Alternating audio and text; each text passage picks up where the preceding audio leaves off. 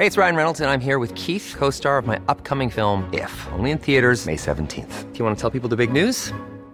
All right, I'll do. Sign up now and you'll get unlimited for $15 a month in six months of Paramount Plus Essential Plan on us. Mintmobile.com slash switch.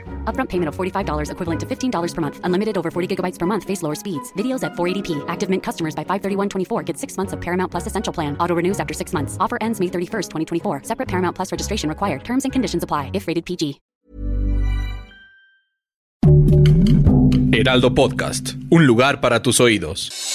Noticias del Heraldo de México.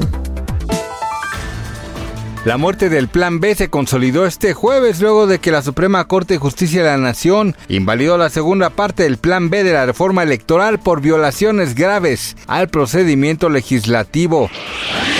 El científico marino David Mearns confirmó que la muerte casi instantánea de los cinco tripulantes del sumergible Titán a causa de una posible implosión que resultó catastrófica, ya que se especula que la nave sumergible pudo haber presentado una ruptura en un casco de fibra de carbono que terminó quebrándose debido a que estaba hecho de mala calidad.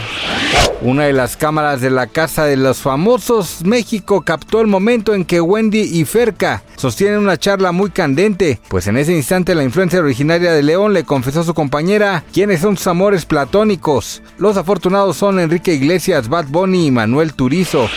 Después de que se confirmara la muerte de los cinco tripulantes que viajaban en el Titán, el youtuber mexicano Alan Estrada escribió un desgarrador mensaje en el que lamentó lo ocurrido. Mis pensamientos están con toda la familia del Ocean Gate. Honro la memoria de Stockton y PH, quienes me inspiraron con su labor y pasión por la exploración. Mi sentido pésame a las familias de los involucrados, aseguró. Gracias por escucharnos, les informó José Alberto García. Noticias del Heraldo de México.